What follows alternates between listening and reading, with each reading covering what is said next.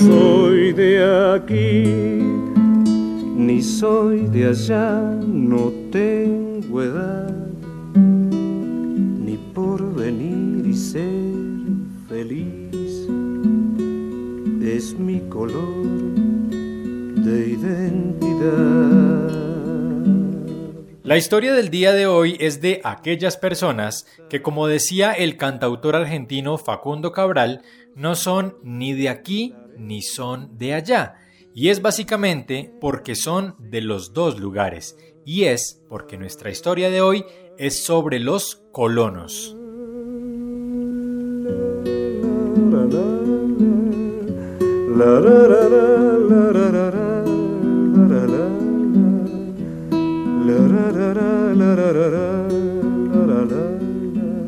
Por eso para entender nuestra historia el día de hoy es necesario definir qué significa un colono, puesto que para el diccionario un colono es una persona que vive o habita una colonia, es decir, está dentro de una comunidad. Pero cuando se trata de migración, un colono es aquella persona que se ha desplazado hacia otra área, bien sea voluntariamente o de manera forzada, y ha hecho que este nuevo lugar al que llegó se convierta en su residencia permanente. Y es por eso que nuestro protagonista el día de hoy encarna lo que significa ser colono en Colombia. Nuestro personaje tiene por nombre José Danirio Gaitán. Es oriundo del municipio de Purificación en el departamento del Tolima, pero hace 50 años llegó a vivir al departamento de Guainía. Bueno, a mí me gustaba mucho, después de que presté servicio en Bogotá, en la Policía Militar, en Puente Aranda, se me dio por recorrer, ¿no? Conocer el país. Estuve en el Huejar, en, Granada, cultivando arroz, fui, fui partidero de arroz, maíz, yuca. Y escuché la historia en Villavicencio de, del tal Guainía, Puertiniria. ¿Qué le dijeron? Que era una, una región muy cacotera en ese tiempo, eso, ese guaviar, eso era amarillito en cacao. Y mucho pescado, mucho valentón. Eh, muchas pollonas, o sea, indígenas. Ah, y ahí usted qué dijo, voy a ir a dar una pues vuelta. Voy a conocer esas pollonas. En la cabeza de José Daniro estaba el querer explorar, conocer y aventurarse hacia territorios que eran poco conocidos en nuestro país, pero que incluso hoy en día siguen siendo considerados incluso exóticos, extraños y particulares, pues no todos saben o entienden ni siquiera en dónde está el departamento de Guainía. Así que tengamos un poco de historia al respecto. Es tan extraño y tan olvidado el departamento de Guainía que durante la época de la Gran Colombia, es decir, entre 1819 y 1830, hacía parte del departamento de Boyacá. Durante la Nueva Granada se conocía como Territorio Nacional de Mocoa y pertenecía a la provincia de Pasto. Posteriormente, cuando Colombia se conoció como Confederación Granadina, pertenecía al Estado Federal del Cauca. Cuando llegaron los Estados Unidos de Colombia, año 1863, hizo parte del territorio nacional del Caquetá y luego fue anexado al Estado Soberano del Cauca. En 1910 hace parte de la Comisaría Especial de Baupés y solo hasta el 13 de julio de 1963 se le da el nombre de Comisaría Especial del Guainía solo hasta el 4 de julio de 1991, cuando se promulgó nuestra actual constitución, se reconoció como departamento. Es decir, hace apenas 30 años existe para los colombianos y para muchas personas el departamento del Guainía. Imagínense entonces, con este trasegar de los años, con las dificultades incluso para que obtuviera su propio nombre, las dificultades para llegar a este lugar hace 50 años, cuando José Daniro decidió irse para allá. Me vine por Santa Rita, cuando eso tocaba cruzar en Puerto Gaitán en una, en lancha, en un planchón. Y gastamos 15 días de Puerto Gaitán a Santa Rita porque eso eran puros barriales, la sabana. Llegué a Santa Rita como un tigrillo pintado de barro. Ahí agarré una embarcación directamente para acá, para, la frontera, para, porque Portinire es frontera con, con Venezuela. Llegué a Portinire y, y, conocí la gente de la región, sí, mucho, mucho, mucho indígena. El 90% es puros paisanos indígenas. Sí. Y de una vez en ese mismo año, pues me cuadré con una curripaca. Tengo 50 años viviendo con ellos.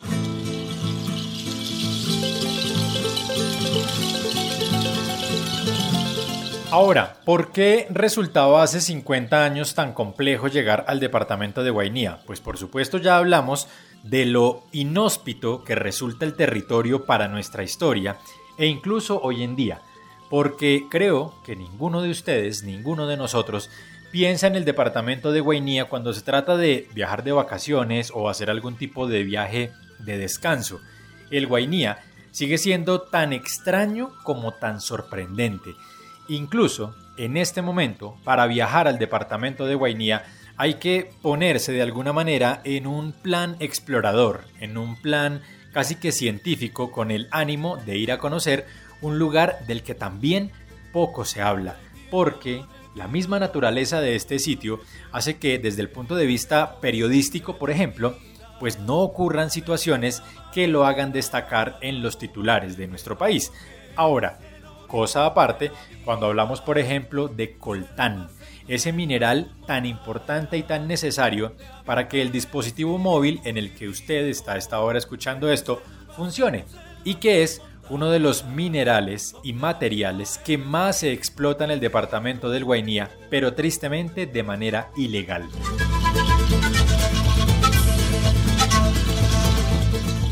Sin embargo, volvamos a la historia para hablar de un departamento que está ubicado muy al oriente de nuestro país.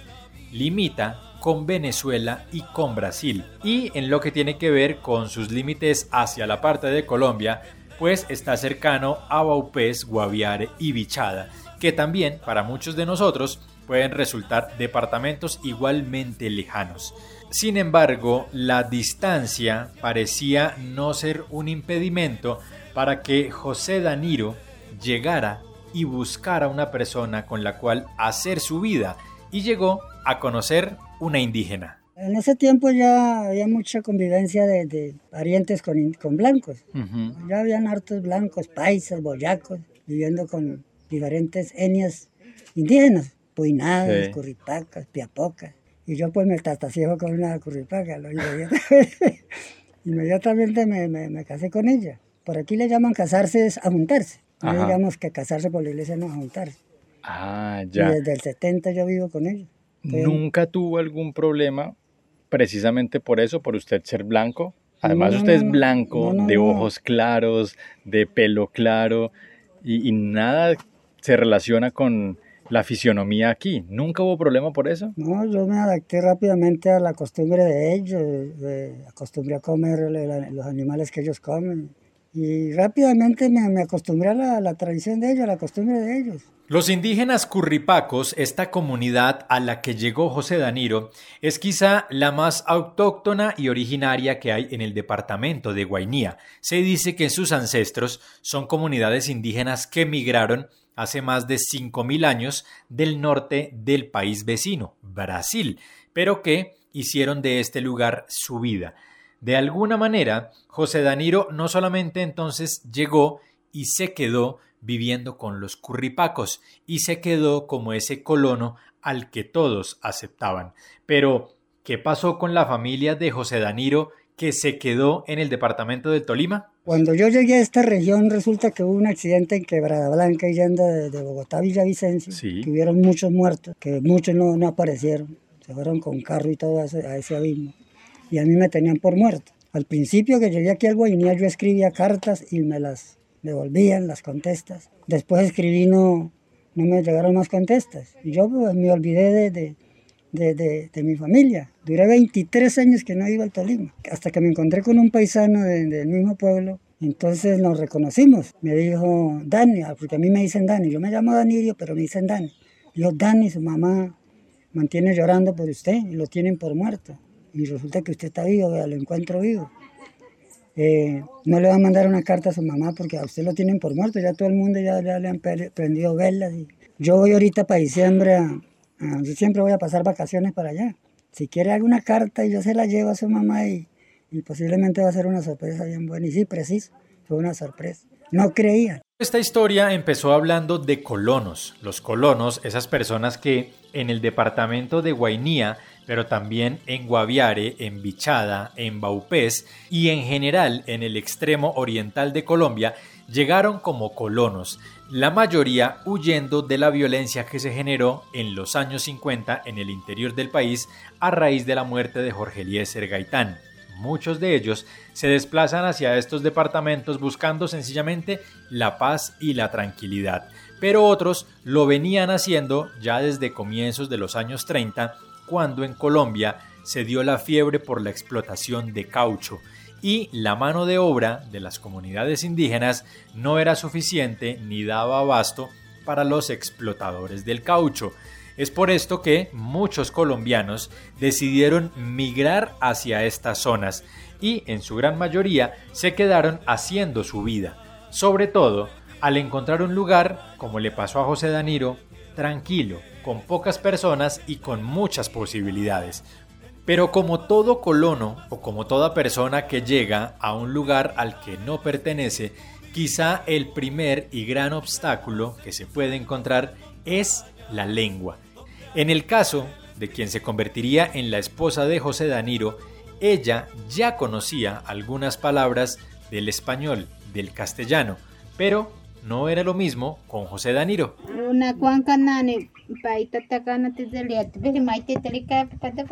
Doña Irma aprendió a hablar español, o ya lo sabía cuando usted llegó. Ya ella hablaba muy poco, entonces pues a través del idioma mío, pues ella, aprendió a hablar. Sí. ¿Y usted aprendió a hablar curripaco? No, no, no he podido aprender a hablar eso. Se necesita, yo creo que inteligencia. Yo eh, algunas palabras las más corticas las entiendo, pero cuando se bajan ahí con ese, la vaina quedo yo en las nubes.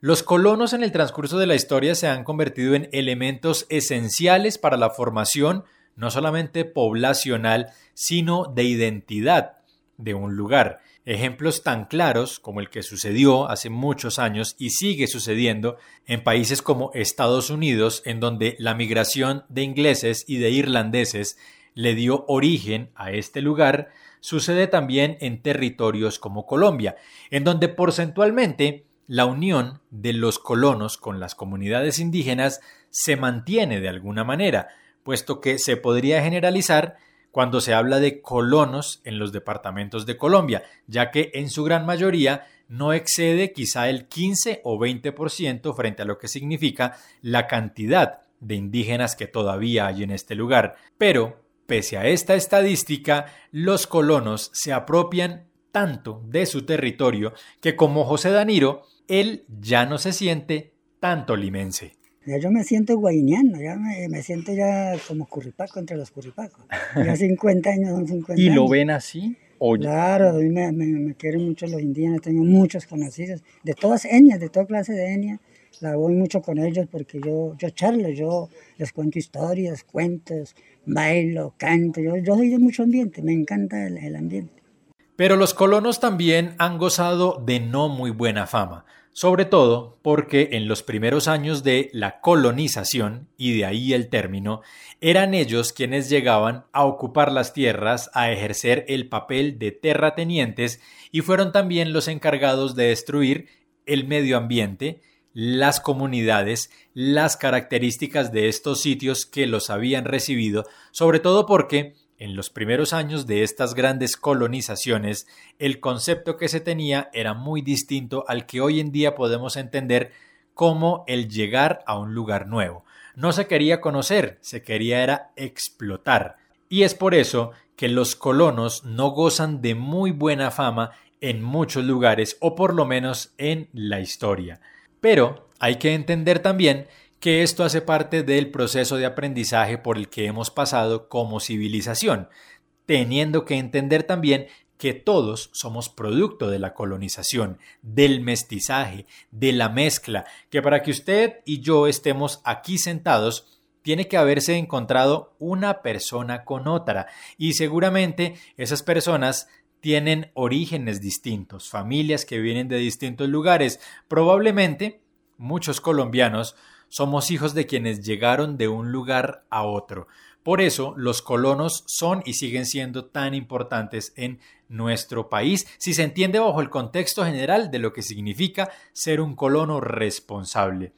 Colonos responsables como José Daniro, que llegaron a querer tanto el lugar que los recibió que lo consideran sencillamente un paraíso. Según los terrenos que yo conozco eh, y según cómo está el mundo hoy en día, tanta corrupción, tanta, tanta cosa, tanta enfermedad en, las agriculturas, en todo. Para mí el Guainí es lo último. Para mí si, si Colombia tiene un paraíso, yo creo que para mí, no según mi conocimiento, Iniria puede ser el paraíso, porque hasta la presente hay mucha paz, mucha tranquilidad. Me gusta el vino tanto como las flores y los conejos, pero no los tractores. Me atrevería yo a decir que el departamento de Guainía está abierto para que lo visitemos, para que exploremos territorios tan mágicos como el río Orinoco, los cerros de Mavicure, las artesanías de los pueblos Curripaco, Puinabe, Sicuani, Piapoco, de los muchos que hay en este lugar, para que nos dejemos deslumbrar por aquel sitio que traduce tierra de muchas aguas, que es lo que significa Guainía, un lugar en donde quizás es más fácil trasladarse de un sitio a otro en una lancha que caminando o en un vehículo automotor, aparte de que son muy pocos los que hay en este sitio, porque es un lugar al que se puede llegar en este momento únicamente en avión, un vuelo de aproximadamente una hora y 45 minutos, pero que vale la pena y que nos puede dar la posibilidad, quizá no, de convertirnos en colonos, pues es un territorio difícil, complejo, pero que, ¿por qué no?, nos podría dar la posibilidad de conocerlo y de disfrutarlo al máximo. Así que si pueden, vayan al departamento de Guainía, explórenlo y también acompáñenme a través de las redes sociales, en donde no solamente podrán encontrar algunas fotografías y algunos videos de los que han sido mis viajes al departamento de Guainía, sino en donde también pueden dejar sus comentarios y opiniones a través de este podcast. Recuerden que yo soy César el de Tabio y que estamos rescatando memorias.